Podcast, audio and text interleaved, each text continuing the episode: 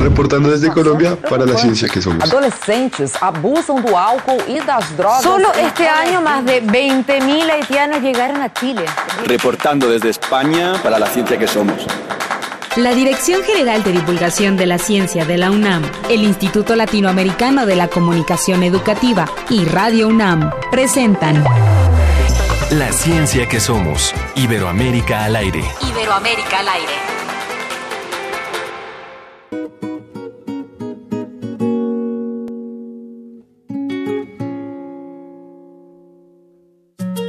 Yo estaba vestido de habanero.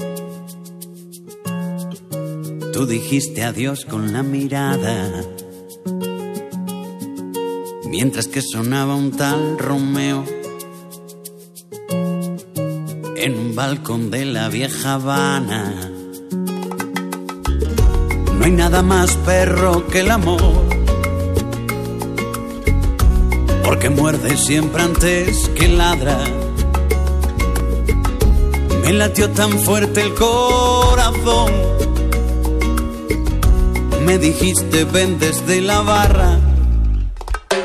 Y yo te dije, niña, te invito a un mojito.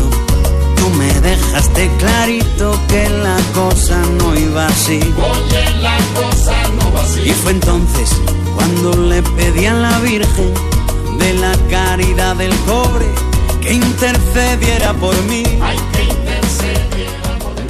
Estamos escuchando a Melendi. ¿Qué te parece? ¿Qué te parece esta canción, Sofía? Está buena, muy guapachosa, muy buena para iniciar el día también. Cualquiera que sea la hora, el horario, el día que nos escuchen. Hola Sí. Ángel Figueroa. ¿Cómo estás, Sofía Flores? Estamos hoy escuchando a Melendi, cantautor y compositor español, que su especialidad es la- en la música es el pop, el rock y la rumba. Y te pregunté a ti qué te parece. Me gusta, me gusta. Suena un poquito como, como Sabina, ¿no? Sí, ¿Me sí, sí, como en sus años jóvenes. Vamos a escuchar un poquito más. Le llegó el turno a Silvio Rodríguez y a lomos de un unicornio azul. Te perdiste por el malecón. Yo me hice la señal de la cruz. Tú no me dejaste otra elección.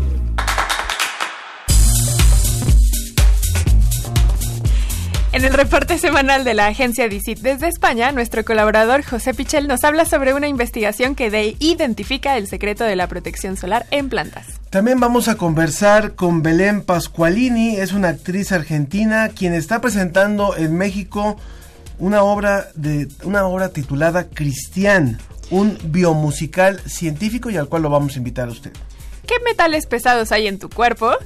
De eso vamos a estar hablando en Sobre la Mesa.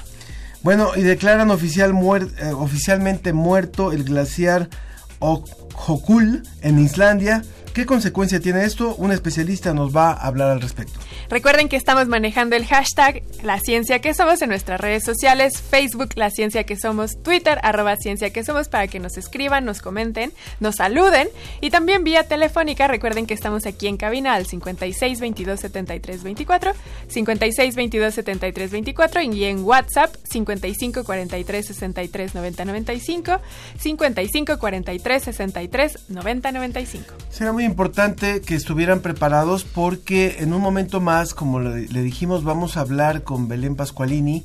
Ella es eh, nieta de una investigadora eh, francesa que después llegó a Argentina a los 22 años, Cristian Pascualini, y que escribió hace muy... Ella, bueno, más bien, eh, Cristian eh, investigó durante muchos años el tema de la leucemia, hizo investigación allá en Argentina y es muy reconocida en el tema de la investigación sobre la leucemia. Entonces, eh, justamente su nieta, eh, Belém, eh, que es música y que es actriz, ha desarrollado, ha, escrito una obra de teatro basada en, en la vida de su abuela, de Cristian Pascualini, y de eso nos va a contar en un momento más. Va, a haber una función especial el próximo martes, ahora les vamos a contar a ustedes, de manera que estén pendientes porque vamos a tener unos cuantos boletos, no muchos, ¿eh? unos cuantos boletos, porque es una función realmente eh, privada, pero a la cual vamos a invitar, por supuesto, a nuestro público de la ciencia que somos. Así que estén atentos. Reporte desde España. Agencia Iberoamericana para la Difusión de la Ciencia. Visit.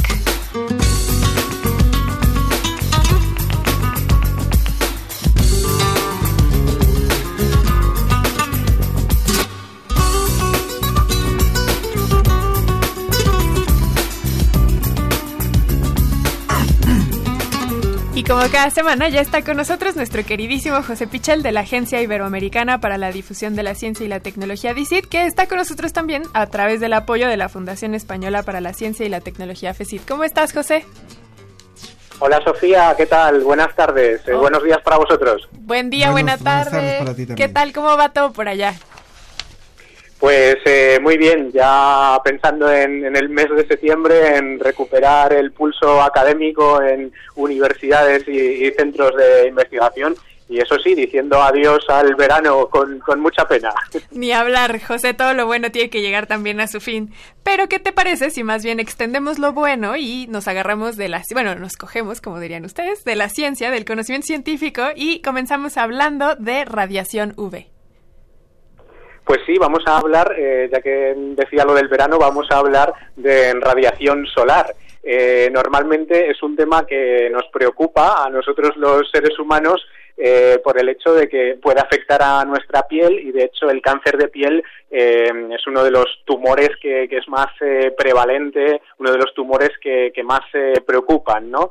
Eh, habitualmente mm, nosotros como personas necesitamos la ayuda de protectores solares, de esas cremas que, que nos ponemos sobre todo en verano y sobre todo en las horas centrales del día para, para evitar esos daños que nos puede hacer la radiación solar. Pero, ¿qué pasa eh, con las plantas? Eh, las plantas, en principio, podemos pensar que es todo lo contrario porque necesitan esa luz para realizar la fotosíntesis. Sin embargo, una investigación que nos llega de Argentina, mm, en concreto desde Rosario, resulta que nos dice que eh, te- en teoría las plantas también se pueden ver afectadas negativamente por esa radiación y en particular eh, por eh, los ray- rayos ultravioleta B que son eh, bueno pues también los que pueden dañar nuestro ADN ¿Y qué ocurre en el caso de las plantas? Que evidentemente ellas no se echan eh, ninguna crema de protección eh, solar, pues que tienen eh, proteínas encargadas eh, específicamente de esa protección. Eh, proteínas que evitan que sufran daños moleculares ante una exposición eh, solar muy intensa o, o muy prolongada. Además, lo bueno de esta investigación que se ha hecho en una planta modelo que es Arabidopsis thaliana. Normalmente los investigadores eh, eh, los investigadores que trabajan con plantas suelen utilizar este modelo de planta que se puede aplicar a, a otros, es decir, es algo que potencialmente podría ocurrir en cualquier tipo de planta, pero ellos han investigado en, en este modelo en concreto. Bueno, pues eh, lo que han deducido además es que estas proteínas se podrían aprovechar, podrían tener algún tipo de, uso industrial, eh, ya que proporcionan eh, propiedades muy singulares. Entonces, eh, están pensando en el desarrollo de biocombustibles basados precisamente en el potencial que, que tienen estas proteínas eh, que han descubierto que hacen esa función tan importante para las plantas. Esta investigación creo que también es muy relevante, José, porque podría potencialmente abrir la puerta hacia la generación también de protectores solares para los humanos. Por ejemplo, se ha demostrado que los protectores que usamos son altamente dañinos para las especies marinas, específicamente los corales. No sé qué piensas tú al respecto de esto que se me está, ocurriendo ahorita. Bueno, posiblemente sea una línea de investigación que también eh, pueda salir de este tema, ¿no? Eh, muchas veces eh, es difícil extrapolar, eh, a veces incluso estudios que se realizan en animales para humanos, pues eh, supongo que en este caso las plantas nos quedan todavía más alejadas, pero efectivamente, eh, tal y como dices, los, los protectores solares que nos ponemos nosotros, esas eh, cremas eh, solares que, que nos ponemos especialmente en momentos como cuando vamos a disfrutar de la playa, cuando vamos a disfrutar del sol, acaban en el agua y son muy contaminantes, con lo cual, eh, bueno, pues sí que sería muy interesante poder encontrar alternativas. De acuerdo, te agradecemos mucho por este trabajo. ¿Y qué te parece si ahora hablamos, nos vamos a las ciudades y hablamos de movilidad?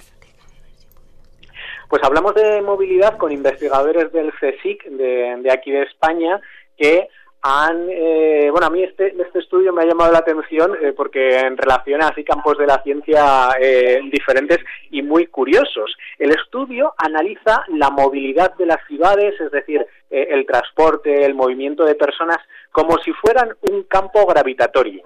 Bueno, ¿esto qué quiere decir? Está el concepto inspirado en las leyes de Newton y entonces eh, interpreta un poco los movimientos eh, la masa de, de, personas que todos los días eh, en las ciudades nos movemos para ir a trabajar, para disfrutar del ocio, eh, para las compras y demás, toda esa masa de gente eh, analiza cómo se ve atraída por los núcleos ur urbanos, igual que, eh, bueno, pues Newton lo aplicaba a otras cosas, esa, esa atracción, no, esa fuerza gravitatoria. Eh, en definitiva, el estudio nos dice que los seres humanos en torno a las eh, ciudades nos movemos en, torno a polos de atracción. Esos polos de atracción pues son nuestros centros de trabajo eh, y, y, como te decía antes eh, también pues a lo mejor centros comerciales, centros de ocio, espacios verdes y demás, ¿no? Todo lo que podemos estar buscando en las ciudades. Eh, claro, este tipo de análisis eh, puede ser muy muy interesante porque eh, no, nos permite analizar un poco cómo es el flujo diario de movimientos en, en, una ciudad. Y eso se podría aplicar a mejorar los transportes, a mejorar la movilidad. Y también eh, nos informa mucho eh, de todas las conexiones que hay entre en diferentes partes de una ciudad y también con su entorno, es decir, podemos de alguna manera dibujar con estos movimientos cómo serían los límites de un área metropolitana, porque claro, eh, la, la, ciudad en sí misma, digamos que es un polo de atracción que, eh, bueno, pues influye mucho en otras poblaciones que, que tiene alrededor, ¿no? Eh, ahí, por ejemplo, en, en, Ciudad de México, que es eh, una, una, ciudad tan enorme, pues imagino que, que sabéis bien de qué de qué estamos hablando, ¿no? evidentemente, pues todos los días hay muchísimos, muchísimos movimientos. Y también puede haber ciudades que son eh, mucho más pequeñas, pero que están muy conectadas entre sí, que también, eh, bueno, pues una ciudad sobre otra funciona como polo de atracción. A lo mejor, eh, bueno, pues hay una ciudad que eh, tiene mucha industria y atrae a trabajadores de otras ciudades, ¿no? Bueno, pues este tipo de análisis basado en esas eh, leyes de Newton, que en principio no tienen nada que ver con las eh, ciencias sociales, sino con la física, pero nos pueden proporcionar herramientas para eh, conocer mucho mejor nuestra sociedad, nuestros movimientos y también, pues, eh, como decía antes, ayudar a, mejorarlos, a mejorar ese, ese, transporte o a mejorar la contaminación, a lo mejor que provoca ese transporte. Claro, me encanta mucho este trabajo porque me, me entusiasma que las ciencias naturales están también llevando todo su conocimiento hacia cuestiones que parece que, como bien dices tú, José, no tienen tanta aplicación como serían las leyes de Newton en conocer a, por dónde se mueve la gente en una ciudad. Y lo estamos viendo también en el transporte público, se está utilizando mucho teoría de fluidos por ejemplo, para ver tiempos de traslado, la gente también cómo se distribuye una vez que sale de los de, la, de los vagones de los trenes o cuando entra a ellos. Entonces, hay mucha aplicación de todas las matemáticas y de la física en cuestiones sociales y este trabajo es especialmente interesante, sobre todo también para aquí, para como dices, la Ciudad de México, porque como dices, la Ciudad de México funciona como atra eh, atractor de gente que vive en las afueras y que viene hacia acá a trabajar. Entonces, es muy importante para nuestro contexto este trabajo. José Pichel. Hay, hay un aspecto, eh, Sofía, hay un sí. aspecto muy interesante eh, de este trabajo también, y es que el hecho de que todos nosotros eh, hoy en día nos movemos con móviles, bueno, pues sería una forma de rastrear eh, esos movimientos que realizamos, esas eh, atracciones y esos polos de, de atracción eh, de una forma, eh, bueno, pues mucho más precisa y matemática. Ya no se trata eh, solo de estimaciones, sino que se trata de datos reales que podemos eh, rastrear a través de nuestros móviles y desde luego eso facilita mucho este tipo de investigación. Fíjate que eso ya se ha estado haciendo sobre todo para temas de salud. Se, hay un estudio que han, utilizando los celulares de las personas, los teléfonos móviles, analizaron cuántos pasos caminaban y entonces estimaban qué tanto las personas estaban haciendo eh, actividad física en países en desarrollo y desarrollados. Se hicieron todo un análisis a partir de solamente traer los teléfonos móviles en nuestros bolsos o en nuestros pantalones. Entonces, esta estrategia que tú estás diciendo ya se ha comenzado a utilizar y también es muy fructífera. Pero bueno, nos podríamos quedar aquí Sí. charlando de ciencia toda la mañana. Pero por ahora te agradecemos mucho, José Pichel de la Agencia Iberoamericana para la Difusión de la Ciencia y la Tecnología DICIT, con el apoyo de la Fundación Española para la Ciencia y la Tecnología FECIT. Que tengas un gran fin de semana y que venga mejor el acomodo al regreso a clases. Lo mismo, lo mismo os deseo, que tengáis un estupendo fin de semana y nada, nos escuchamos y nos hablamos el próximo viernes con muchas más noticias de ciencia. Muchas gracias. José. Muchas gracias. Muy buenos días. Entrevista. Entrevista.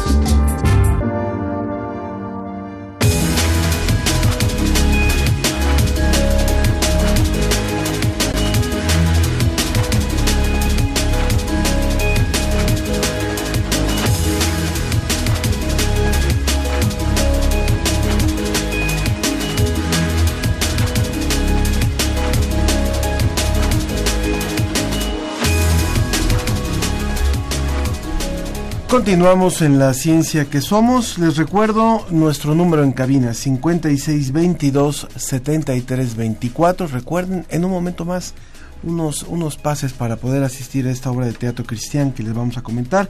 Y también en el WhatsApp 55 43 63 90 95, en donde Diana Alguera ya nos dijo presente. Eh, La- a la Diana, primera. nuestra fan. Diana, Después muchas de mis gracias. papás. Bueno, muy bien. Pero bueno, está ya con nosotros José Luis González, que es presidente de la mesa directiva de la Asociación Mexicana para la, la Salud Sexual AC y que viene a hacernos una invitación. ¿Cómo estás, José Luis? ¿Qué tal? Muy buenos días, encantado de estar aquí con ustedes, con nuestro público. Y pues sí, venimos a invitarles a unos eventos que tenemos con motivo del día 4 de septiembre, que es el Día Mundial de la Salud Sexual. Es un esfuerzo de muchos países, de muchas asociaciones, donde estamos impulsando principalmente los derechos sexuales, ¿no? Es algo ¿De que está súper desconocido. en específico o en general? General. Todas las edades, o sea, los derechos sexuales van desde la autonomía, la libertad, derecho a la salud, derecho a la educación, derecho a la justicia, todos, ¿no? Los invitamos a que chequen nuestras páginas que ahorita les decimos para que vean cuáles son todos los derechos sexuales, son 16, pero lo que queremos es que la gente ubique que tiene derecho a protegerse, a cuidarse, tiene derecho a pedir, a exigir que haya justicia, que haya salud, que haya educación. Entonces, para eso hacemos distintos este, eventos en este, este año, porque cada año lo hacemos. Este año tenemos dos. Uno que es el mero 4 de septiembre, miércoles. Vamos a estar en el, eh, Hospital G.A. González, acá en Tlalpan, En el sur. en el sur. Entonces vamos a tener un foro. Este foro es de las 10 de la mañana a las 2, 2 y media de la tarde. Este foro sí es principalmente para este, profesionistas, estudiantes, ¿no? Aquí de la comunidad universitaria esperamos a muchos estudiantes. Y vamos a ver varias pláticas, son varias charlas con muchos especialistas de salud sexual, que vamos a ver desde prevención del hostigamiento sexual, violencia obstetricia, políticas públicas, salud sexual en adolescentes, por ejemplo, infecciones de transmisión sexual, métodos anticonceptivos, pero las actualizaciones ya, ujú, síndrome metabólico y salud sexual, que es un tema muy, muy de boga ahorita. Síndrome Y- metabólico y salud sexual. Así es. Qué interesante. Sí, está, va a estar genial esto. ¿sí? Entonces queremos darle de todo al, al público y también vamos a hablar de violencia incluso. Entonces queremos tocar todos los temas. Entonces esperamos, la entrada es completamente libre, no hay prescripción, pero les sugerimos llegar temprano. Empieza a las 10, lleguen antes porque pues esperamos que se llene el foro. Claro. Eso es el miércoles de 10 a 2. El sábado vamos- vamos a tener una jornada, esa sí es para público en general. Esto sí es para que vaya toda la familia, está diseñada para que lo disfruten este niños, niñas, hasta los abuelitos y las abuelitas. Esto es en la explanada de la alcaldía de Tlalpan, ahí en el mero centro de Tlalpan Muy cerca también del hospital. cerquísima, ya 10 minutitos. Entonces, ahí, este, como ya es un evento para toda la familia, esto ya va a tener más eventos hasta artísticos. Vamos a tener, por ejemplo, una obra de teatro que se llama Incoloro, antes de ver Chispea, que nos habla mucho sobre, sobre por ejemplo, todo esto, lo que es el líquido preyaculatorio, los, los riesgos de embarazo y infecciones que esto conlleva, porque es algo que mucha gente desconoce todo esto. Vamos a ver un cuentacuentos donde va a estar un servidor, este, y cuentos de salud sexual. Vamos a tener distintas charlas, este, sobre metodología anticonceptiva, sobre prevención de embarazo de adolescentes, etcétera, y van a haber varias asociaciones invitadas. donde vas a ver repartir este métodos anticonceptivos, ya saben, condones, lubricantes, mucha folletería, mucha información. Lo van a hacer de manera muy lúdica. Vamos a tener también este servicios de pruebas gratuitas de VIH, pruebas de Papa Nicolau, que ya esto es ya por parte de la alcaldía y los servicios de la jurisdicción sanitaria, Papa Nicolau, tígeno prostático, mastografías, hasta esterilizaciones caninas, porque también la sexualidad de los, las mascotas la estamos checando. Muy bien. Entonces Hay una el cosa, sábado. José. Luis, eh, eh, mucha población que nos escucha, mucho público que nos escucha, obviamente, bueno, no está, no está en la Ciudad de México, nos escuchan en diferentes estados del país y en otros países también, de manera que nos gustaría mucho también abordarlo de forma general. ¿Por qué es importante dedicar un día al tema de la salud sexual y ¿Y qué nos hace falta hablar sobre la salud sexual? O sea, ¿qué no hemos dicho o qué no se ha dicho sobre la salud sexual? Sí, mira, aquí está interesante esa pregunta, porque se ha dicho todo, pero luego muchas veces se dice mal, ¿no? Entonces, ahorita lo que hemos visto en los últimos años es que es muy importante quitar mitos, ¿no? Entonces, ahorita hay que re- darle una buena revisada a todo lo que sabemos, porque eh, un ejemplo muy básico, ¿no? Hablamos de enfermedades de transmisión sexual, pero no hablamos de infecciones, que es algo muy fuerte, y es algo que se puede manejar en un lenguaje coloquial, la importancia. Así de fácil. Alguien no se atiende hasta que no le duele, no le pica, no, no sé de nada. Pero si es una infección, o sea, tienes que estarte checando constantemente, haciéndote pruebas para saber que aunque te sientas bien, a lo mejor dentro de ti hay una infección.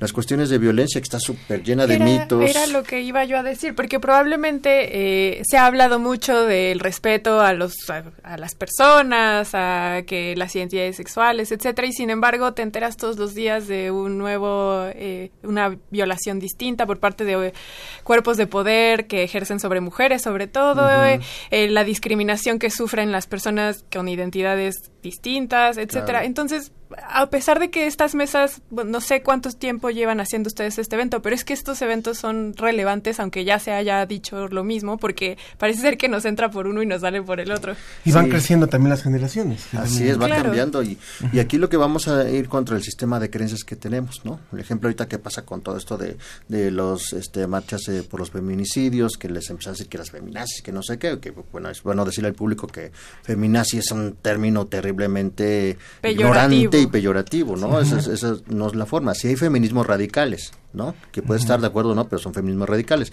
Pero es muy importante dar mucha información porque toda la información la aterrizamos sobre un sistema de creencias. Entonces, ese sistema de creencias modifica la información y la acomoda de una manera que no es la adecuada. Entonces, todos esos eventos, y esa es mucho la razón del Día Mundial de la Salud Sexual, hablar de los derechos sexuales, hablar de los temas, porque al final de cuentas, todos lo los temas de salud sexual y de educación a la sexualidad son sobre la base del respeto y la libertad. Justo antes de que entráramos a- al aire, hablábamos Ángel y yo de series de por streaming y justo una que se llama House of Cards, el, el actor principal lo que dice, tiene un discurso y él lo que dice es todo en las relaciones humanas es sobre el sexo. Siempre nuestras relaciones están basadas en... al- hay algo ahí de sexualidad en nuestras relaciones. Sí, somos seres completamente sexuados, ¿no? Por ejemplo, los sentimientos es una parte que vemos mucho en la sexualidad, ¿no? El vínculo amoroso, el vínculo afectivo, las relaciones de poder, por ejemplo, y todo más allá de sexualidad que no es nada más el coito o el encuentro sexual, ¿no? Toda la relación, el vínculo, la reproducción, hasta mis planes de vida llevan una parte de sexualidad, ¿no? Entonces hay que reconocernos porque pues todavía tenemos una educación donde sexualidad es algo que queremos esconder, entonces escondemos todo lo que somos, o sea, realmente no podemos trabajarnos a nosotros mismos, a nosotras mismas, no podemos desarrollarnos plenamente, no podemos crecer. Pues está hecha la invitación entonces para el público que quiera participar en este foro de salud sexual en el marco del Día Mundial de la Salud Sexual el próximo 4 de septiembre de las 10 a las 14 horas en el Hospital General Dr. Manuel Gea González en Tlalpan. La entrada es libre y esto pues es obviamente en el marco de este día y también el sábado 7 de septiembre también de las 10 a las 14 horas en la alcaldía de Tlalpan. José Luis, ¿algún dato algún dato adicional que Sí, quieras? habías mencionado una página de internet. Sí, eh, chequen todo esto en nuestra página de internet, Asociación Mexicana para Salud Sexual, es AMSSAC, amsac.org. Nos encuentran así en redes sociales, Asociación Mexicana para Salud Sexual. Ahí vienen todos los datos, todos los horarios y los temas. Les dejo también mi Facebook personal, Ujú. José Lopsic, de psicólogo, PSIC, José Lopsic. Ahí también está toda la información. Los esperamos. Todo lo que vamos a hacer estos días va a ser totalmente gratuito. Muy bien, pues muchas gracias.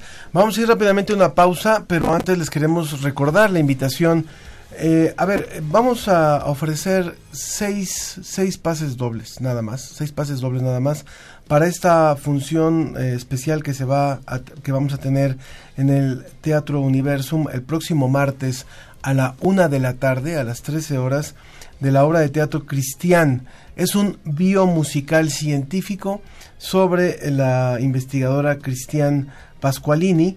Eh, lo presenta eh, la cantante y actriz eh, Belén Pasqualini. Está basada en la autobiografía de esta investigadora que trabajó durante muchos años en el tema de la leucemia, que es eh, parte de la Academia Nacional de Medicina de Argentina y que también, bueno, ha trabajado, buscó la causa del cáncer en, los, en sus ratones de laboratorio y por esas aportaciones fue que la, la aceptaron en la Academia Nacional de Medicina de Argentina, de manera que el próximo martes a las 13 horas en el Teatro Universum. ¿Cómo vamos a dar la, cuál va a ser la dinámica? Que se comuniquen Que se comuniquen. dos por teléfono, dos por Facebook y Dos dos, por Twitter. por, por WhatsApp. Ah, bueno. Bueno, Comuníquense con nosotros. 56 22 73 24 y al WhatsApp 55 43 63 90 95 o por Twitter también y que nos digan por qué quieren venir a ver la obra. Bueno. Así, por lo menos que nos digan por qué quieren venir a ver la obra. Regresamos a la ciencia que somos. Desnuda que sea testigo de nuestra locura. Que al final de nuestros días nos va a sobrar una sombra. Que no cortaré más flores solo por adornar otras. Que confundirás tus manos con las mías. Yo te prometo, amor, que eres lo más bonito que he visto en mi vida. Yo podría prometerte el mundo. Tú prométeme una madrugada. Va a cantarte por compa y segundo mientras tú me bailas como Lady Gaga. Te prometo, amor, que solamente yo tengo en mi mente pedirte una noche. Porque no necesitaré más. Escuchas 96.1 de FM. XEUN. Transmitiendo desde Adolfo Prieto 133, Colonia del Valle, en la Ciudad de México. Radio UNAM. Experiencia sonora. Prisma RU. Noticias, entrevistas, debate, cultura. La información de México y el mundo desde la mirada universitaria. Acompáñanos de lunes a viernes de 1 a 3 de la tarde por el 96.1 de FM. Prisma RU. Relatamos al mundo. Conduce Deyanira Morán. Habla Andrés Manuel López Obrador, presidente de México. Aquí estamos, como todos los días, de 6 a 7 de la mañana, de lunes a viernes, el Gabinete de Seguridad, el secretario de la Defensa, de Marina, la secretaria de Gobernación, el secretario de Seguridad Pública, el comandante de la Guardia Nacional, para recibir el parte de lo que sucede en todo el país y tomar decisiones para garantizar la paz y la tranquilidad de los mexicanos. Los compromisos se cumplen. Primer informe, Gobierno de México. El rito comienza en el escenario. Los sonidos emergen, deambulan por el recinto, se cuelan en los oídos y estremecen los sentidos. Festival Intersección. Los encuentros sonoros de Radio UNAM. Todos los viernes a las 21 horas en vivo desde la sala Julián Carrillo.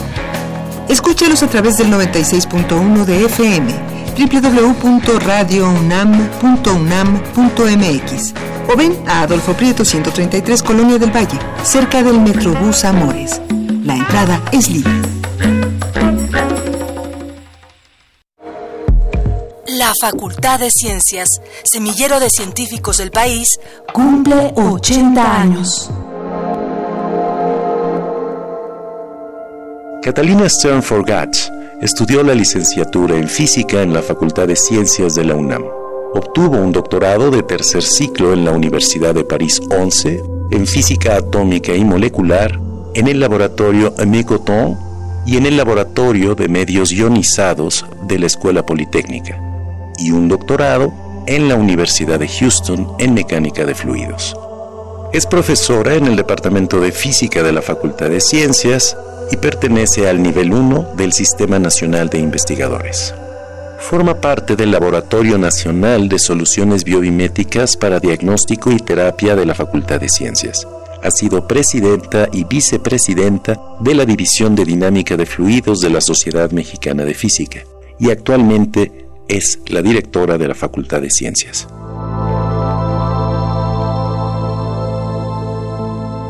Para mí, la Facultad de Ciencias ha sido sobre todo mi maestra en la vida, no solo de física y matemáticas, sino del pensamiento crítico, de la tolerancia, de la diversidad de ideas, de la cultura universal.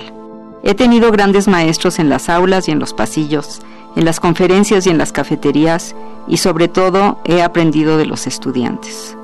Desde que entré a la facultad en 1970, he sentido que mis ojos se abren un poco más cada día. Todos los días aprendo algo apasionante nuevo y el asombro no disminuye. La facultad es un conglomerado dinámico en continuo cambio. Este año, la facultad cumple 80 años. Se dice fácil, pero se pensó para otro mundo. No había computadoras, ni internet, ni TICs, ni hoyos negros, ni doble hélice, ni se hablaba de ecología y medio ambiente. Hoy tiene más de 10.000 alumnos, más de 500 académicos de tiempo completo, más de 1.400 profesores de asignatura y más de 400 trabajadores administrativos. Es un honor para mí ser directora de la Facultad de Ciencias, pero tengo claro que es un proyecto más grande que los individuos que la forman, que ha tenido y seguirá teniendo un impacto importante en el desarrollo y sobre todo en el pensamiento de este país.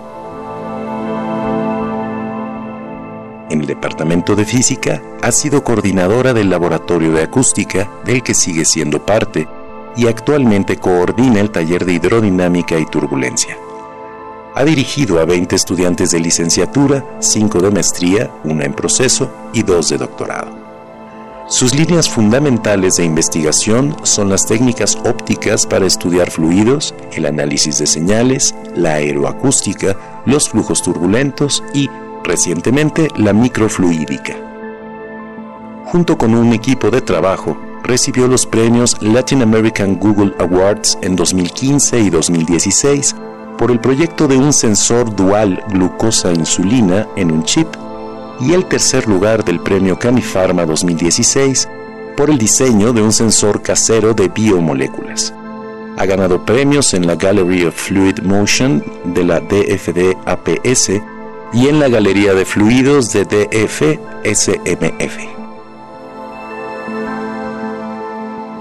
Un alto porcentaje de científicos de este país es egresado de la Facultad de Ciencias. Muchos de los premios nacionales, muchos de los científicos más famosos son egresados de la Facultad de Ciencias.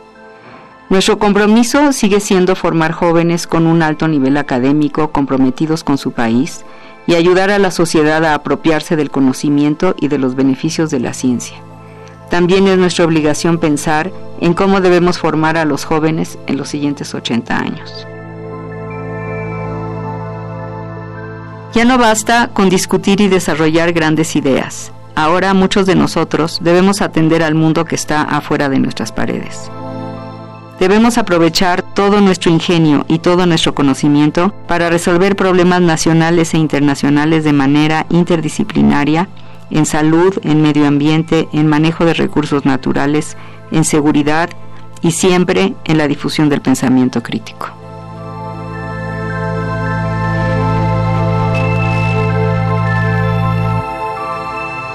Visita la página de internet www.fciencias.unam.mx para conocer las actividades que se harán en el marco de los 80 años de la Facultad de Ciencias. Radio UNAM, Experiencia Sonora. Regresamos a La, ciencia, que, somos. Iberoamérica al aire.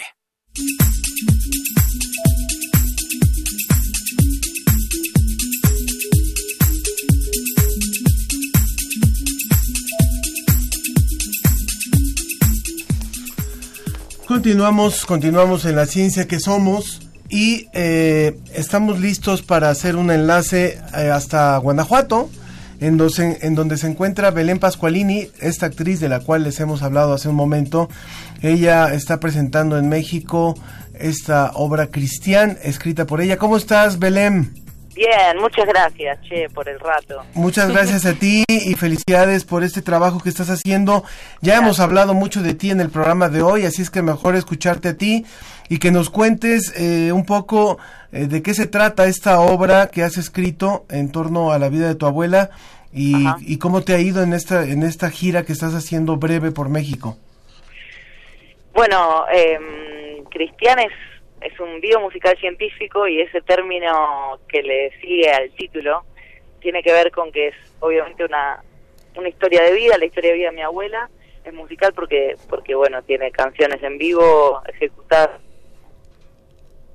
Sí, Bueno, creo que se ha perdido la, la. Ah, sí, sí, haya- sí. No Ahora porque haya fallecido, Ajá. sino porque tiene 99 años de hecho, pero bueno, porque ya no, no se dedica más.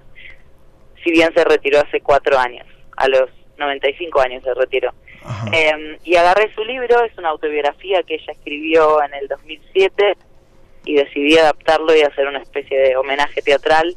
Y así es como en el 2017 estrené esta obra en Buenos Aires, donde estoy sola en escena y donde un poco, además de contar la historia de mi abuela y de, de contar cómo una científica a comienzos del siglo XX, mediados del siglo XX, pudo hacerse lugar entre medio de tantos hombres científicos, también es una obra que rescata rescata el espíritu de mi abuela que tiene que ver con ser una apasionada de lo que hace. Así que es de alguna forma una un modo de homenajear su pasión y también de, de- de- de celebrar a toda aquella, aquella persona que, que es apasionada por lo que hace, ¿no? Claro. Y también a los que no, porque así la obra los inspira a buscar algo que les guste hacer, ¿por qué no? Hola Belén, te saluda Sofía Flores. Hola. Mi pregunta tiene que ver con el contenido de la historia. Esto es porque eh, se ha visto que cuando los medios de comunicación hablan de científicos hombres, se habla más sobre su inteligencia y su intelecto, mientras que cuando se habla de las científicas, se habla más de su vida personal y cómo logran compaginar el ser madres o amas de casa con el trabajo científico. En el caso de eh, la obra, eh, ¿cómo se aborda la vida de tu abuela? En la obra está fusionada, están fusionados ambos ambos ámbitos, digamos. Justamente, yo siempre digo que la, la historia de mi abuela es un poco la historia de una malabarista que supo mantener todas las, las bolas en el aire. Eh, y tenía cinco hijos, tiene.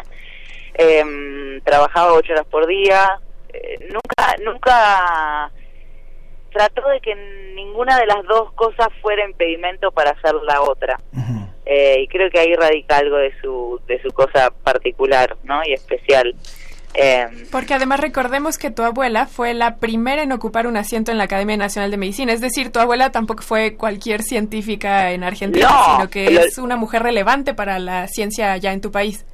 claro, de hecho ni siquiera es argentina, o sea, es argentina por adopción. Ella Claro. nació en Francia, se crió en Canadá, ganó una beca cuando tenía 22 años y se vino en barco sola en plena Segunda Guerra Mundial eh, a Argentina, que, estando en Canadá, Argentina era considerada el fin del mundo. Todos le dijeron elegí la segunda opción, que es Estados Unidos, hay una gran infraestructura allí, y ella dijo, no, no, me voy a la aventura, y llegó a Buenos Aires y se enamoró del país y se quedó. Em, pero pero sí, es, es, es la primera mujer, lo, lo loco es que es la primera mujer en ocupar un asiento en el año, recién en el año 1991, que uno diría, ¿cómo puede ser que recién en el año 1991 una mujer pudiera ser considerada para, para ese cargo? Em, y también ha recibido muchos premios, por ejemplo, junto a otras mujeres que han aportado a la paz mundial. Ella recibió un premio con la Madre Teresa de Calcuta. eh, sí, fue una pionera. De hecho, en Argentina es considerada una de las tres mujeres pioneras en la ciencia, junto con Alicia Moro de Justo y con Cecilia Guierza. Pues de manera que si el público que nos está escuchando quiere eh, conocer más sobre Cristian Pascualini y sobre Belén, por supuesto, que es la nieta y que es la actriz y es la cantante que presenta esta obra basada en esta autobiografía que aparte tiene un nombre precioso que es Quise lo que hice. Eh, Sí, en honor a, en honor a la célebre frase de Jean-Paul Sartre que Por dice supuesto. que la felicidad no es hacer lo que uno quiere, sino querer, lo que uno hace. Claro, exactamente. Así es que esto lo vamos a pre- eh, se va a presentar aquí en el museo, en el teatro del Museo Universum, el próximo martes a la una de la tarde, aprovechando así casi las últimas horas en las que estarás en nuestro país. Belén, dinos, dinos en dónde más se ha presentado esta obra y rápidamente los premios que ha recibido, por favor. Bueno, ahora mismo estoy camino a hacer una función en Irapuato Ajá. a las 20 horas, así que si alguien está escuchando de por allí, Bien. eh, ¿En dónde? bienvenido a acercarse. ¿En qué En? CREA En el CREA de Irapuato. Bien. y a las 20 horas.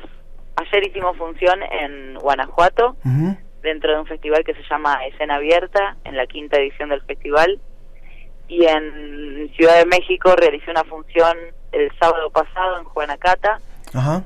Y este sábado y domingo también hay función en Juanacata a las 20-30 horas. Muy bien. Y, y bueno, y, y muy contenta de estar en México. La verdad Los- que es un país Sí. muy complejo, muy hermoso, muy cálido. Y siempre es lindo volver. El año pasado estuve por otras zonas, además de por Ciudad de México, y ahora tuve la oportunidad muy linda de, de conocer otros lugares, así que ojalá que no sea la última. Muy bien, pues vale vale la pena decir que este que esta obra también ha recibido reconocimientos teatrales allá en Argentina y se ha presentado en diferentes países, en Panamá, en dif- en, en, en Panamá, España. en, en México, en Colombia, en Chile, en Brasil y en Estados Unidos. Muy bien. Pues ahora tenemos la oportunidad de tenerla aquí, cerquita, y por eso es que estamos también invitando al público. Ahora les vamos a decir la dinámica para que puedan acceder a algunos lugares aquí. Muchísimas gracias, Belén Pascualini, y te, estamos, te estaremos por aquí eh, disfrutando el próximo martes. Buenísimo, muchas gracias. Muchas gracias. Que tengan lindo día. Muchas gracias. Nos vamos Chau, chau. rápidamente escuchando un poco de esta obra. Muchas gracias, Gracias. Belén. Chao.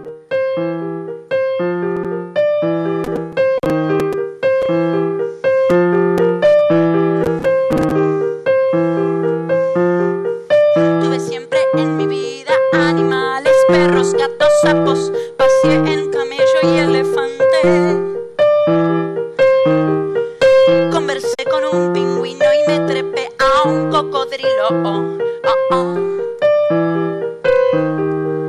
Pero de todos al ratón, al que prefiero al ratón. Sobre la mesa.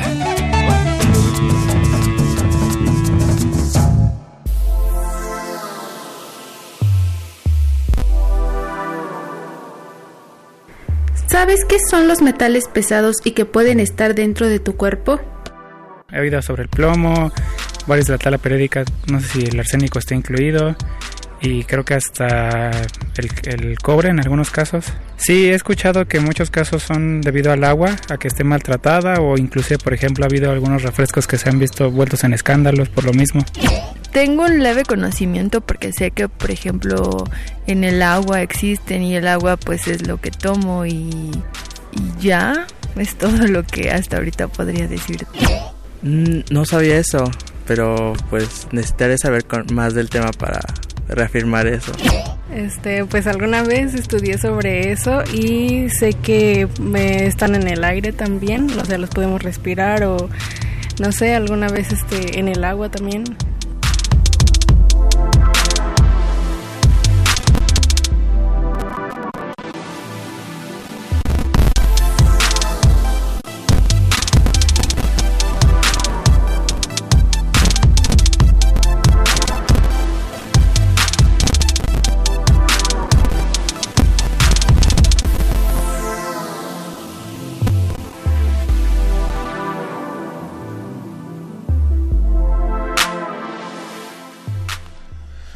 Continuamos en la ciencia que somos, pues ese es el tema hoy sobre la mesa.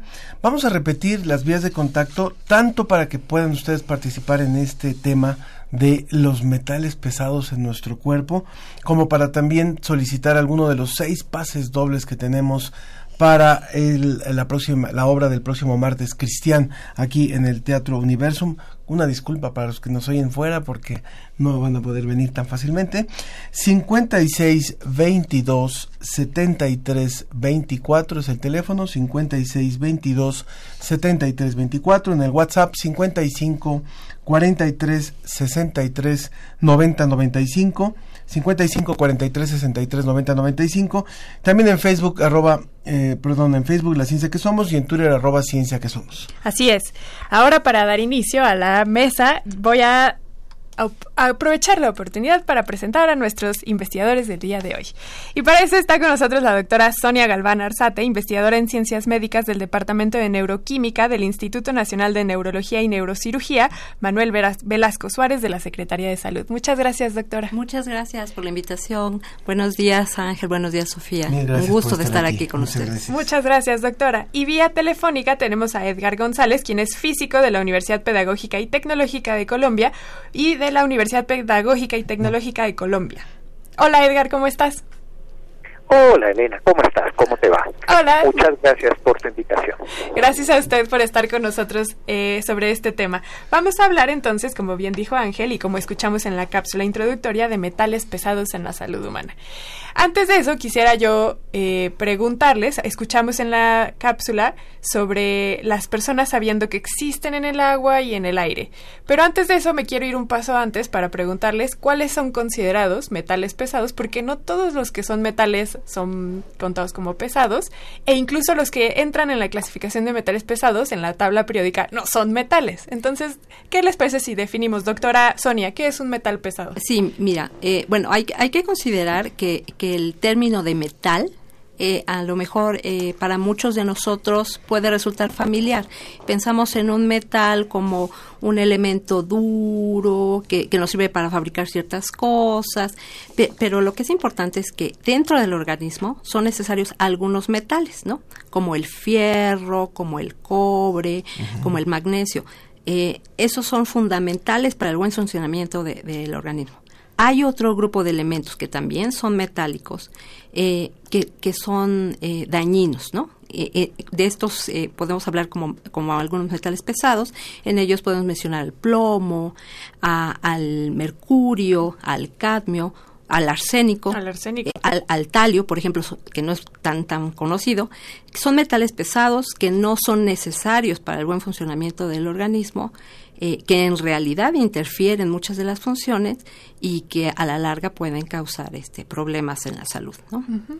Porque incluso, perdón, Ángel, eh, como usted menciona, doctora, y eso le quisiera preguntar a Edgar, hay algunos metales que por su conformación molecular se parecen a los que sí necesitamos en nuestro cuerpo y entonces ocupan ese espacio que naturalmente debería ocupar otro elemento químico y ahí es cuando nos hacen daño, ¿cierto?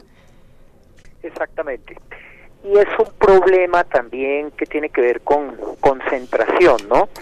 Eh, para los seres vivos eh, y en general para el ambiente, el gran problema que tenemos con estas entidades, con esto que llamamos metales pesados y metaloides, el gran problema que tenemos es cuando se superan ciertos niveles de concentración. Per se, el, el, lo que llamamos el metal pesado se vuelve problemático es cuando eh, por vía antrópica o por vía natural se superan ciertos valores mínimos de concentración. Y por supuesto, algunos de ellos, como ya lo mencionaba mi colega, el mercurio, por ejemplo, el metaloide, el arsénico, no son necesarios para eh, nuestros procesos metabólicos, lo que, lo que los convierte en altamente nocivos para la salud.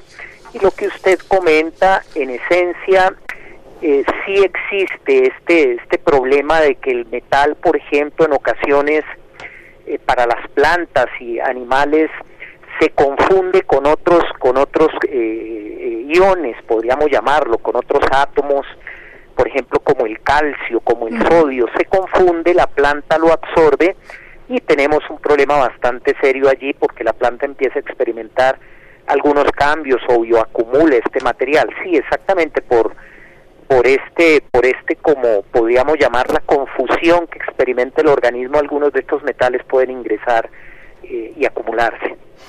Cuando vivimos en ciudades como las nuestras, nos imaginamos que solamente los metales pesados los vamos a, a recibir o se van a introducir a nuestro cuerpo a través del aire. pero cuando nos metemos a conocer un poquito más nos damos cuenta de que a través de ciertos alimentos o a través de otros elementos podemos adquirir esos metales que no nos hacen bien. ¿Cuál sería la forma? Incluso hasta se habla de algunos algunas hierbas medicinales. Nos gustaría que nos contara un poquito más, doctora. Sí, claro que sí. Eh, eh, la situación es que uno de inicio podría pensar que la, la principal forma de ingreso es por, por el agua, pero la verdad es que es tan variable como el número de metales pesados que, que, que, a los cuales podemos estar expuestos. Hay metales que absorbemos respirando, otros entran eh, por la ingesta, porque como bien decía eh, el doctor Edgar, se acumulan en plantas y de ahí la cadena alimenticia los puede lle llevar hasta el, el humano, eh, pero también hay algunos que se pueden absorber por, por la dermis. Uh -huh. Entonces, las vías de ingreso de cualquier metal pesado eh, puede, pueden ser variables. Es muy importante, eh, como decía también el doctor, la dosis, pero otro factor que se sabe que es súper importante para el efecto nocivo que pueden tener los metales pesados es la edad. Hay estudios. ¿Acumulación? Eh, la acumulación, pero la edad. Es mucho más grave que niños eh, o bebés este, ingieran cantidades. Mm algunas cantidades de metales, es mucho más grave porque estaba afectando directamente el desarrollo a que lo reciba un, un adulto.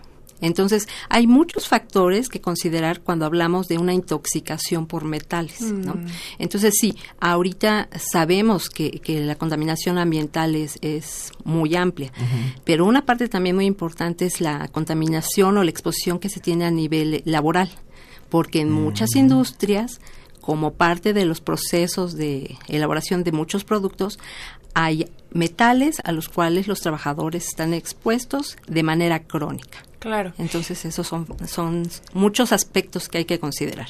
Me hace pensar, y le quiero preguntar eso a Edgar, ¿cómo ha sido el cambio en el, con el paso del tiempo? ¿Cómo los humanos nos hemos expuesto distinto a los elementos pesados? Porque me hace pensar, por ejemplo, en las épocas de la revolución industrial, bueno, el hollín en el aire, el plomo en, las, en los combustibles eran inmensos y hubo regulaciones que han hecho disminuir la cantidad de plomo, por ejemplo, en los combustibles.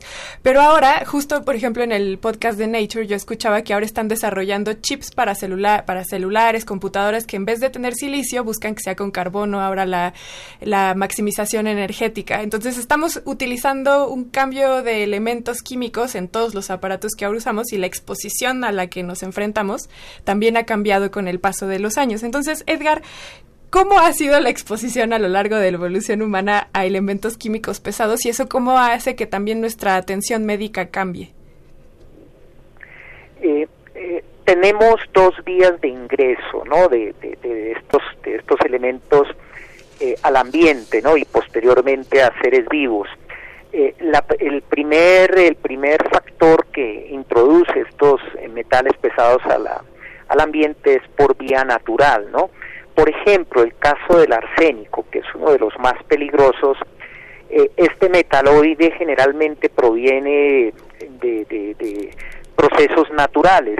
Eh, claro que existen actualmente actividades de origen humano que incorporan este material al, al, agua, al medio ambiente, pero el arsénico tiene un origen eh, más natural. Eh, sabemos muy bien, en México hay un problema bastante severo, en Durango, con respecto al arsénico. Aquí en Colombia tenemos un problema bastante serio con el mercurio, aunque el mercurio ya ingresa más por actividad humana, ¿no? Por minería, por eh, combustión del carbón. El carbón es un elemento, es un compuesto que en realidad le aporta muchísimo mercurio al aire. Hay otros metales pesados, el, el cadmio, etcétera, que proviene de actividades industriales, ¿no? la electrónica, como usted lo mencionaba, las pilas, uh -huh. las pilas eh, eh, generan de alguna manera incorporación de metales, litio, etcétera, eh, al medio ambiente. En este momento eh, somos desde el punto de vista antrópico muy responsables de este elevado in, incremento en los niveles de concentración de metales pesados. Asia está experimentando una eh, muy delicada situación con respecto, por ejemplo, al, al, arsénico, con respecto al mercurio, debido fundamentalmente a actividad de tipo industrial, ¿no? Mm. Mucho artefacto electrónico aún sigue utilizando mercurio, Eh, se sigue utilizando el cadmio con mucha frecuencia, el plomo se incorpora de manera muy sencilla al medio ambiente debido a la gran cantidad de, eh, de actividades industriales que promueven este esta movilidad del, cromo, del plomo hacia el ambiente. O sea, en este momento somos altamente responsables de lo que está ocurriendo con esta situación tan severa. Y se está incrementando el interés para mapear, para diagnosticar la situación que tenemos y por supuesto desde el área de la salud ya empiezan a existir eh, dificultades muy serias. Aquí en Colombia las mediciones que se hacen eh, en algunas poblaciones potencialmente expuestas muestran ya niveles de acumulación bastante altos, por ejemplo, de mercurio, por ingesta de pescado o por eh, ingesta de alimentos contaminados con, con, este metal.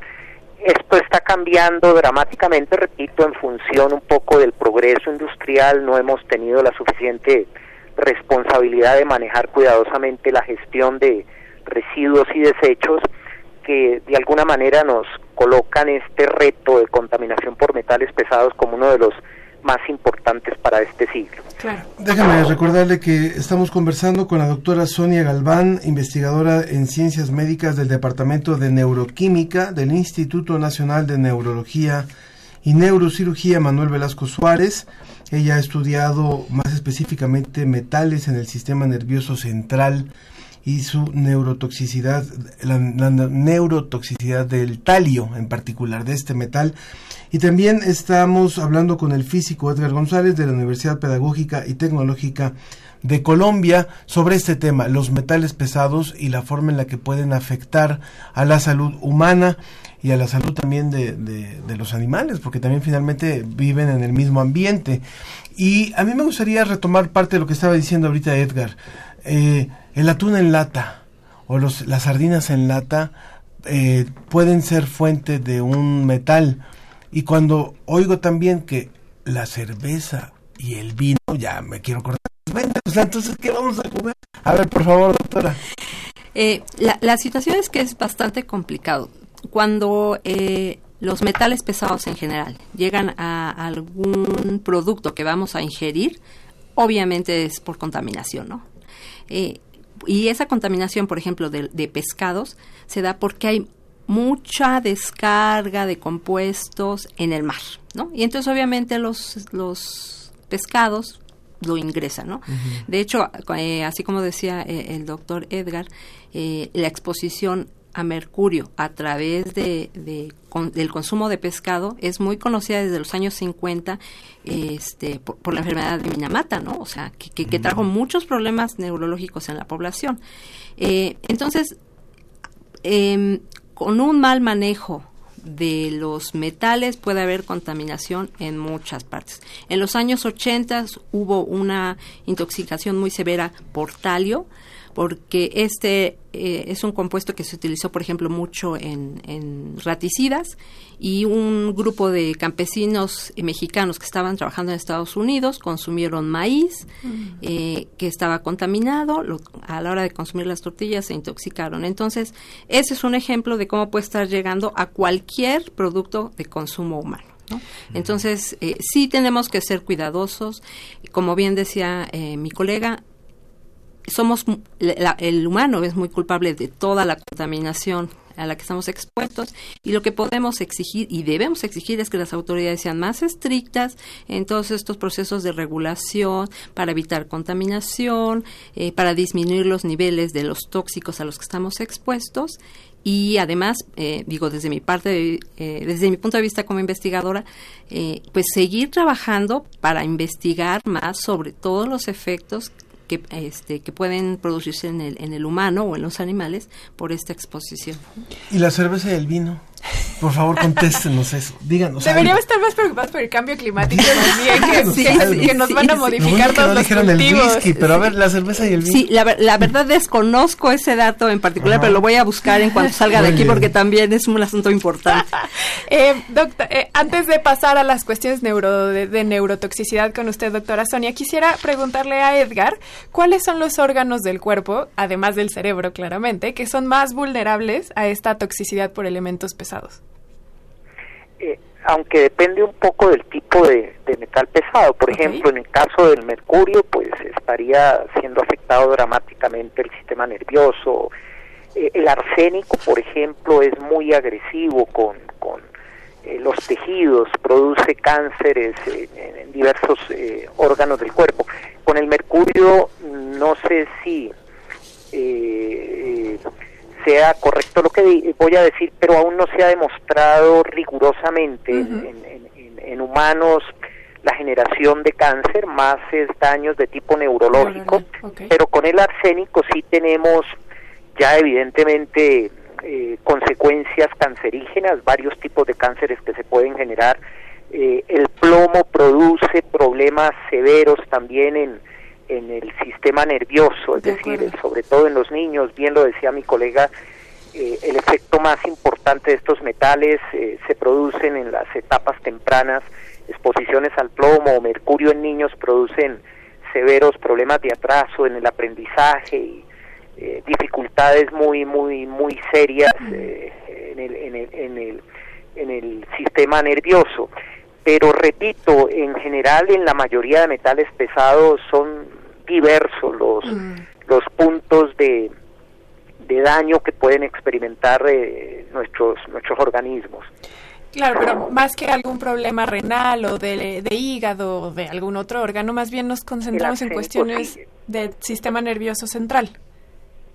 Sí, sí, para Mercurio, por ejemplo, eh, fundamentalmente hay efectos importantes en, en, en el sistema nervioso. eh, eh, lo- lo- el plomo también tiene efectos importantes, eh, pero el arsénico sí es muy agresivo y lo sabemos, ¿no? Es uno de los venenos clasificados como de los venenos más poderosos que existen. Eh, sus efectos son eh, dramáticamente importantes desde el punto de vista de, eh, de salud humana. Y no cabe la más mínima duda, como lo dice la OMS, eh, que cualquiera de estos metales, independientemente de que hablemos de niveles mínimos de exposición, eh, siempre tendrán un cierto nivel de, de peligrosidad, ¿no? Frente frente a la salud humana.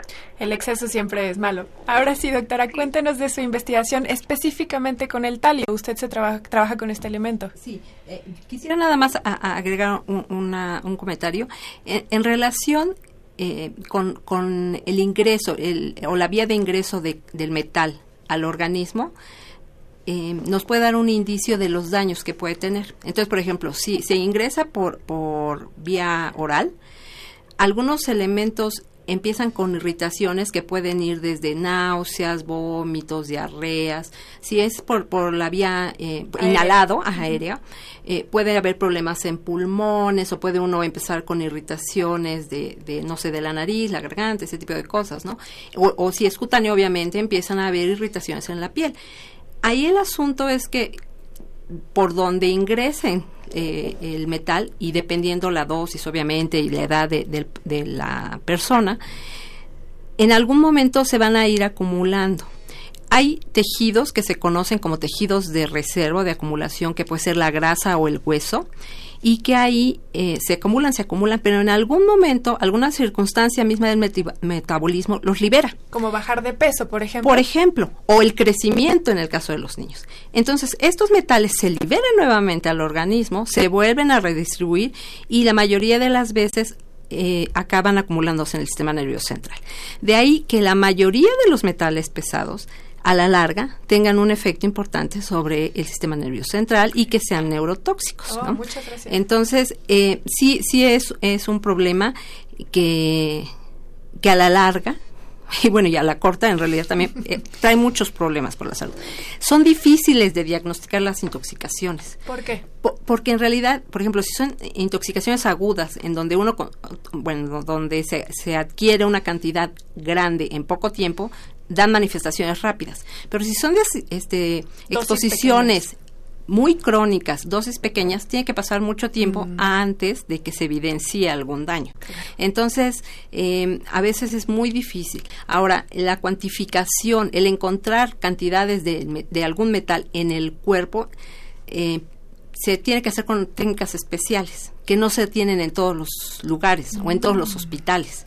Entonces, por ejemplo, aquí en el Instituto de Neurología, aunque está eh, mi- la parte que yo realizo, que está dedicada a investigación básica, eh, tenemos un equipo que se, encarga de medir eh, metales a niveles traza, o sea, en cantidades muy, muy, muy pequeñas. Mm, Nosotros podemos detectar, pero no en todos lados está disponible este equipo, que es un espectrofotómetro de absorción atómica. Entonces, sí es muy complicado que un médico Mm. reciba a un paciente en un hospital y que le diga sus síntomas o, o Mm. que él pueda apreciar los signos que presenta, pero que no tenga realmente manera de comprobar de que se trata de un metal o, o- y de qué tipo de metal, ¿no? Entonces sí es muy complejo. En el caso particular, ahora sí tomando este, mi, mi tema eh, de desarrollo, el talio es un metal pesado que durante mucho tiempo fue el componente principal tóxico de raticidas. Y entonces, desde en aquel entonces, lo que sucedía eran que había intoxicaciones accidentales, ¿no? Entonces, eh, a lo mejor la- las personas mayores se acordarán de que decían, de, ah, dejamos una trampa para la rata, el ratón, y si los niños o las eh, amas de casa con- agarraban eso, se intoxicaban. O personas que decían, me voy a suicidar y agarraban un raticida e intentaban suicidarse, ¿no? E- e- ese- esa cuestión que ahora ya es anecdótica, afortunadamente, porque ya está regulado el uso de estos raticidas, ahora ha sido sustituida por la, la cuestión esta que yo les mencionaba antes, que los metales eh, se han utilizado en la industria. De hecho, el talio, como tú bien decías, ahora se usa para muchos componentes electrónicos. Entonces, ahora la intoxicación es Por eh, manipulación. Por, por, por la cuestión de, de industria, de exposición laboral y que, como decíamos, es dosis bajas, crónicas y que hasta después de mucho tiempo puede verse afectada. O un mal manejo de desechos. Exactamente, también, ¿no? Entonces, este, pe- pero el asunto es que, por ejemplo, el talio sí es como que eh, de esos metales que a lo mejor no son muy conocidos, pero son extremadamente tóxicos y con mucho efecto a nivel del sistema nervioso. Claro que sí. Pues queremos agradecerle muchísimo, doctora, que haya venido, que nos haya podido compartir esto sobre el tema de, de, de metales pesados, no metales preciosos, sino metales pesados en el cuerpo. Doctora Sonia Galván Arzate, investigadora de ciencias médicas en el Instituto Nacional de Neurología y Neurocirugía Manuel Velasco Suárez. Muchas gracias. Muchas gracias por la invitación. Gracias. Gracias. Y también vía telefónica a Edgar González de la Universidad Pedagógica y Tecnológica de Colombia, que ya entendí que al principio dije dos veces la universidad. Muchas gracias, Edgar. Eh, con todo gusto, con todo gusto. Gracias por la oportunidad de compartir con ustedes este importante tema. Gracias. Muchas gracias. Gracias. Quedó pendiente el tema ese de la cerveza y el Pero- vino, pero pero- ya vimos que son ca- son cantidades muy pequeñas Muy las que pequeñas, pueden sí. Eh, como rastros finalmente porque son se cultivan parte Eh, eh, de, las- exactamente, de los sí. elementos en Sí. tierra, ¿no? Pues podría ser igual como las almendras, que no se coman muchas Pues sí. almendras Porque se tienen Exactamente. bueno, este, Todo, todo, Todo con medida. Muchas gracias. Y bueno, vamos rápidamente con un poquito de música. Seguimos escuchando a este cantante que nos propone la, la producción, que es Melendi, y vamos a escuchar un violinista en el tejado. Por cierto, por cierto, también eh, Diana Elguera nos comentó sobre el tema de eh, los metales pesados, que dijo, eh, sé que hay mucha contaminación y es importante tomar agua de perejil para eliminarlos. ¿Será cierto? ¿Quién sabe? Lo investigaremos. Muchas gracias. Vamos rápidamente con un poco de música y volvemos. de si te quiero y eres tan fría. Hay como el agua que baja libre de la montaña y no lo entiendo. Fue tan efímero el caminar de tu dedo en mi espalda dibujando un corazón y pido al cielo que sepa comprender estos ataques de celo que me entran si yo no te vuelvo a ver. Le pido a la luna que alumbre tu vida, tiempo que ya hace fundida. Con lo que me cuesta querer solo a rato, mejor no te quiero, será más barato. Cansado de ser el triste violinista que está en tu tejado. Tocando pa'l inglés siempre desafinado. Eres tan tenue como la luz que alumbra mi vida, la más madura fruta prohibida, tan diferente. Continuamos en la ciencia que somos. Recuerden 56 22 73 24. Creo que todavía queda algún boleto o ya no. Todavía queda así. 56 22 73 24 para la hora Cristian 55 43 63 90 95 vale mucho la pena la verdad aproveche para asistir el próximo martes a la una de la tarde aquí en el Teatro Universum solamente es a través de los boletos que vamos a obsequiar de manera y, o por invitación de manera que puede puede comunicarse con nosotros y lo podemos invitar bueno cuando Sofía Flores era apenas un bebé y estaba aprendiendo a caminar había un hombre No, a los eh, dos años ya sabes caminar. Bueno, estaba, estaba aprendiendo a hablar. A correr, a hablar, a analizar la biología, el medio ambiente. Bueno, lo que pasa es que la semana pasada hablamos eh, un poco más ampliamente de lo que está ocurriendo en el Amazonas, en la Amazonía, como le llaman ahora. Y resulta que en el año 92, en una cumbre de mandatarios y representantes de 170 países, la cumbre de la Tierra en Río de Janeiro, en Brasil, 1992, esto decía Fidel Castro. Escuchemos. Señor presidente de Brasil, Fernando Collor de Melo. Señor secretario general de Naciones Unidas, Butros Gali. Excelencias. Una importante especie biológica está en riesgo de desaparecer por la rápida y progresiva liquidación de sus condiciones naturales de vida, el hombre. Ahora tomamos conciencia de este problema cuando casi es tarde para impedirlo. Es necesario señalar que las sociedades de consumo son las responsables fundamentales de la atroz destrucción del medio ambiente. Ellas nacieron de las antiguas metrópolis coloniales y de políticas imperiales que a su vez engendraron el atraso y la pobreza que ellos azotan a la inmensa mayoría de la humanidad. Con solo el 20% de la población mundial, ellas consumen las dos terceras partes de los metales y las tres cuartas partes de la energía que se produce en el mundo.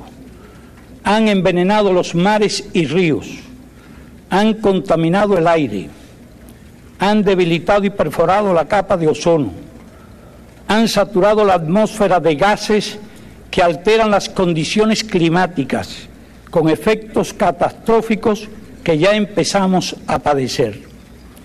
Los bosques desaparecen, los desiertos se extienden, miles de millones de toneladas de tierra fértil van a parar cada año al mar. Numerosas especies se extinguen. La presión poblacional y la pobreza conducen a esfuerzos desesperados para sobrevivir aún a costa de la naturaleza. No es posible culpar de esto a los países del tercer mundo, colonias ayer, naciones explotadas y saqueadas hoy por un orden económico mundial injusto. La solución no puede ser impedir el desarrollo a los que más lo necesitan. Lo real es que todo lo que contribuya hoy al subdesarrollo y la pobreza constituye una violación flagrante de la ecología. Decenas de millones de hombres, mujeres y niños mueren cada año en el tercer mundo a consecuencia de esto, más que en cada una de las dos guerras mundiales. El intercambio desigual, el proteccionismo y la deuda externa agreden la ecología y propician la destrucción del medio ambiente. Si se quiere salvar a la humanidad de esa autodestrucción, hay que distribuir mejor las riquezas y las tecnologías disponibles en el planeta. Menos lujo y menos despilfarro en unos pocos países para que haya menos pobreza y menos hambre en gran parte de la tierra no más transferencias al tercer mundo de estilos de vida y hábitos de consumo que arruinan el medio ambiente. Hágase más racional la vida humana. Aplíquese un orden económico internacional justo. Utilícese toda la ciencia necesaria para el desarrollo sostenido sin contaminación. Páguese la deuda ecológica y no la deuda externa. Desaparezca el hambre y no el hombre.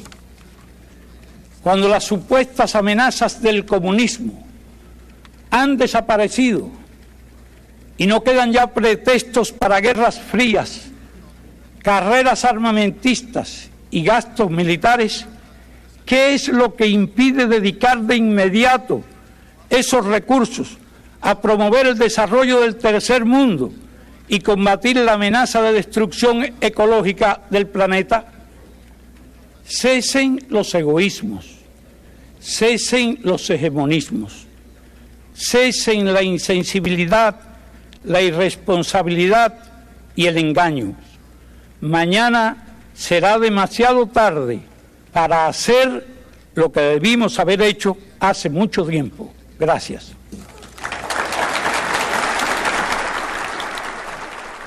Este era el discurso que daba hace 27 años Fidel Castro en torno a lo que ya, como dice bien Sofía, haciendo su reflexión, no era un discurso nuevo tal vez a principios de los años 90, pero sí finalmente eh, todo se ha ido agravando.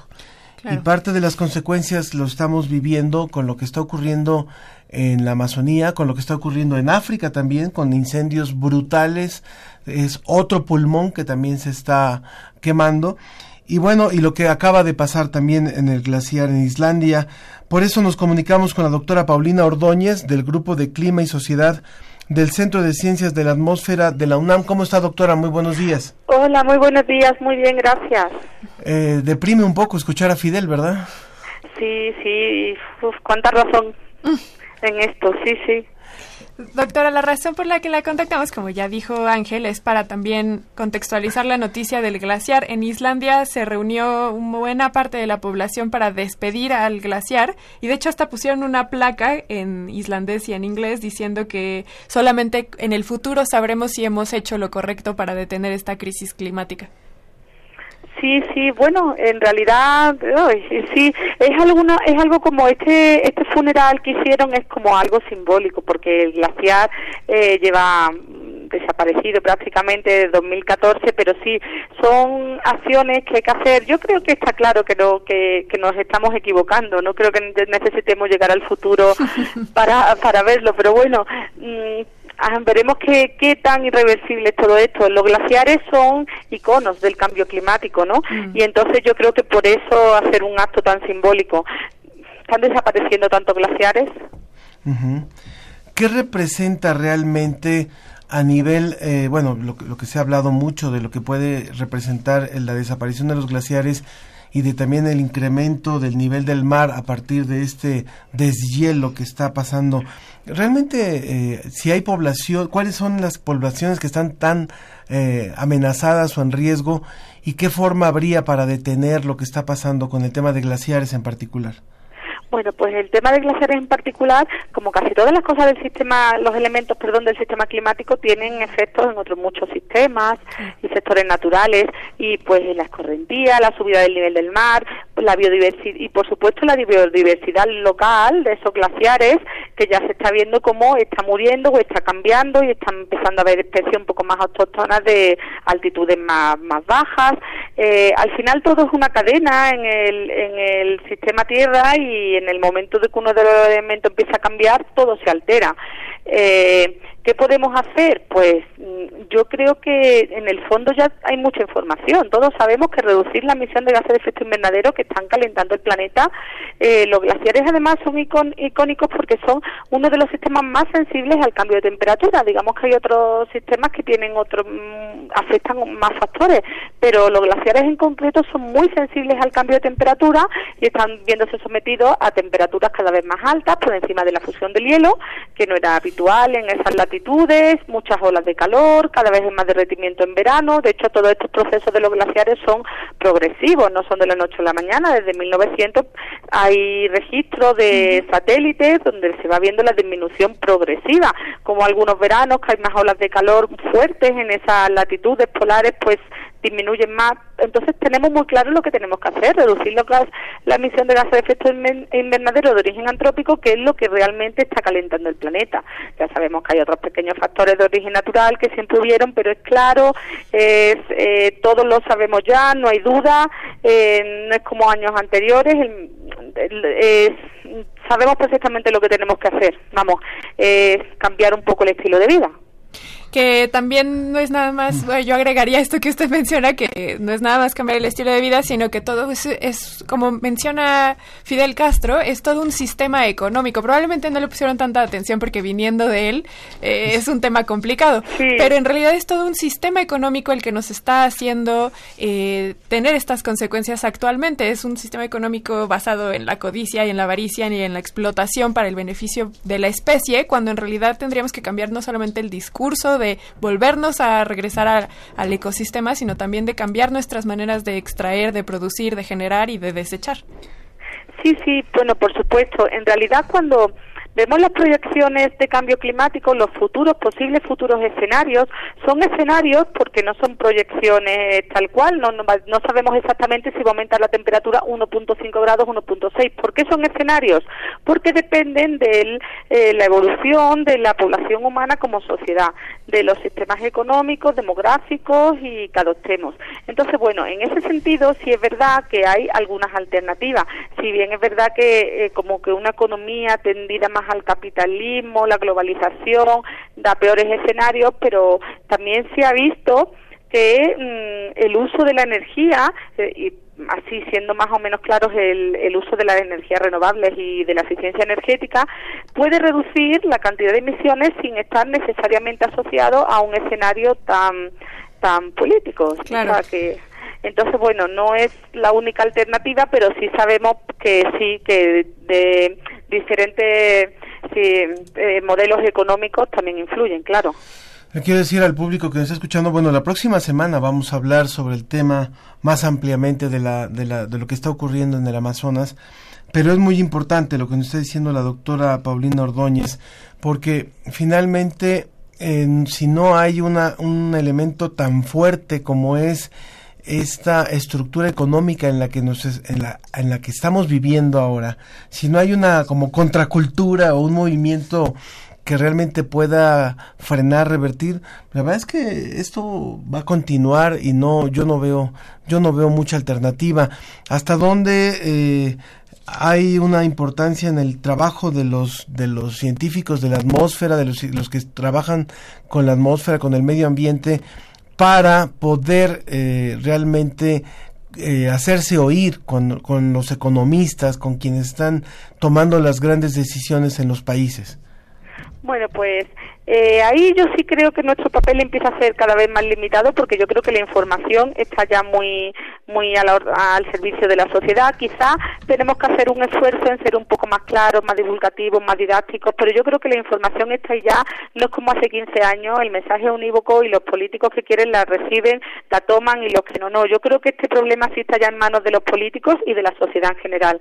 Siempre digo, los políticos nos pueden poner sistemas de transporte, por ejemplo, efectivos de calidad y recogida de residuos selectivos. Luego lo que hagamos con nosotros con la basura en el día a día, ya ellos nos pueden poner, eh, favorecer las condiciones. Y luego si nosotros decidimos ir en metro, claro, si no tenemos un metro eh, mm, rápido, de calidad, con pero también está en nuestras manos, está en manos de los políticos y de nosotros. Yo creo que los científicos seguimos eh, estudiando el detalle de muchos sistemas particulares, pero yo creo que cada vez ya la información está ahí tenemos que actuar todos.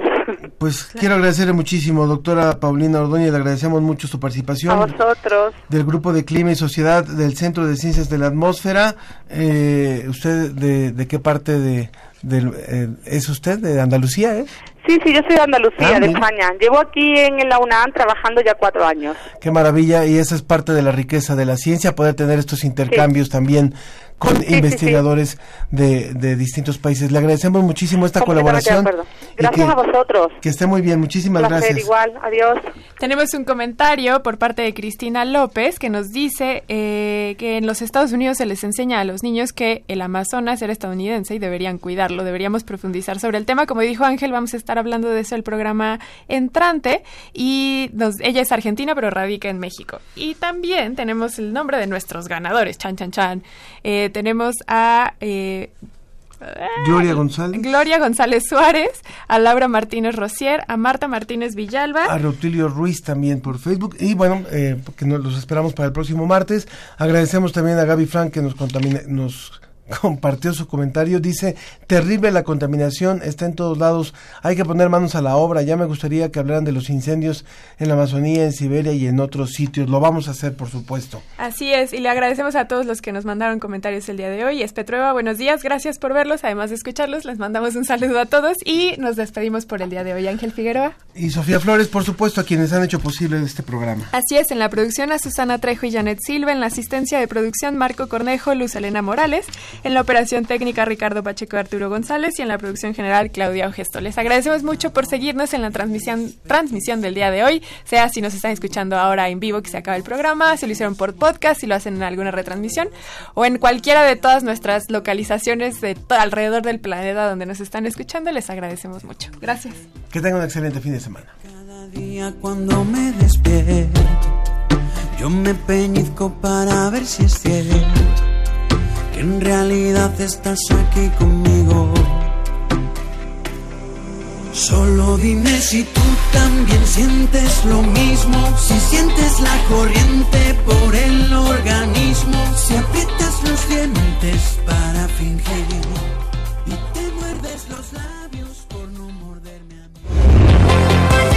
Agradecemos tu compañía. Nos escuchamos la próxima semana en punto de las diez y media de la mañana. La ciencia que somos. Iberoamérica al aire.